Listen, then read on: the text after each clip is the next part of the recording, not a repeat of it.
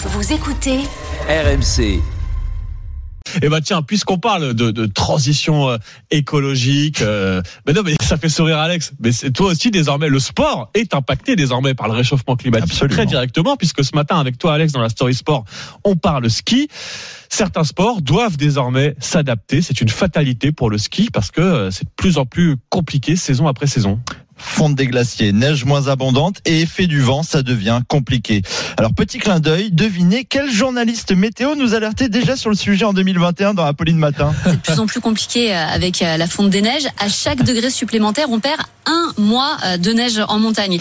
Eh oui, Géraldine l'annonçait Bah déjà. Oui, visionnaire. Eh oui. Bravo Géraldine. Et on en reparle aujourd'hui alors que l'ensemble des épreuves de la Coupe du Monde de ski alpin dans les Alpes ont dû être annulées à cause de vents violents. L'année dernière, même décision, mais à cause du manque de neige en bas du tracé. Si cette météo est somme toute logique à cette période, ça reste un échec pour la Fédération internationale de ski qui va se pencher sur d'éventuels ajustements comme l'indiquent nos confrères du Parisien.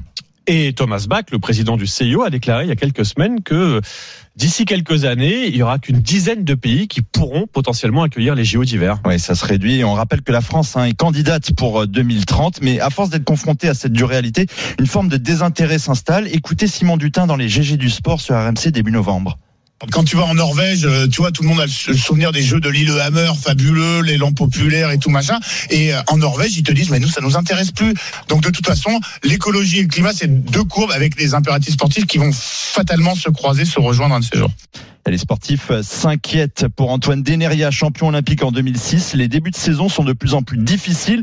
Pourquoi on s'acharne, dit-il? On joue avec le feu. Contrairement aux footballeurs qui jouent trop de matchs, on en parlait l'autre jour, eh bien les skieurs sont frustrés par la réduction du nombre d'épreuves. En coulisses, les diffuseurs et annonceurs s'inquiètent aussi. On a d'ailleurs bah appris oui. hier que la 35e édition du Trophée Andros, la course auto- automobile sur glace, sera la dernière. Les organisateurs Ah, fini mettant en avant, et oui, y aura les effets du changement climatique. climatique. Difficile de trouver en fait de la glace Bah oui, euh, à, à basse altitude. Étoile des neiges, quand te reverrai-je, comme disait l'autre, sans doute plus jamais.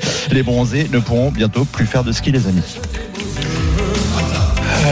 Étoile des neiges, quand te reverrai. Ouais, je, je vous ai amené du bonheur, hein. c'est Ouais, génial. voilà, mais, du coup, j'ai envie de me tourner vers Géraldine. Là, il va falloir euh, trouver des nouvelles activités. Il va falloir effectivement se réinventer là. hein. Bah, c'est-à-dire faire des JO d'été, quoi.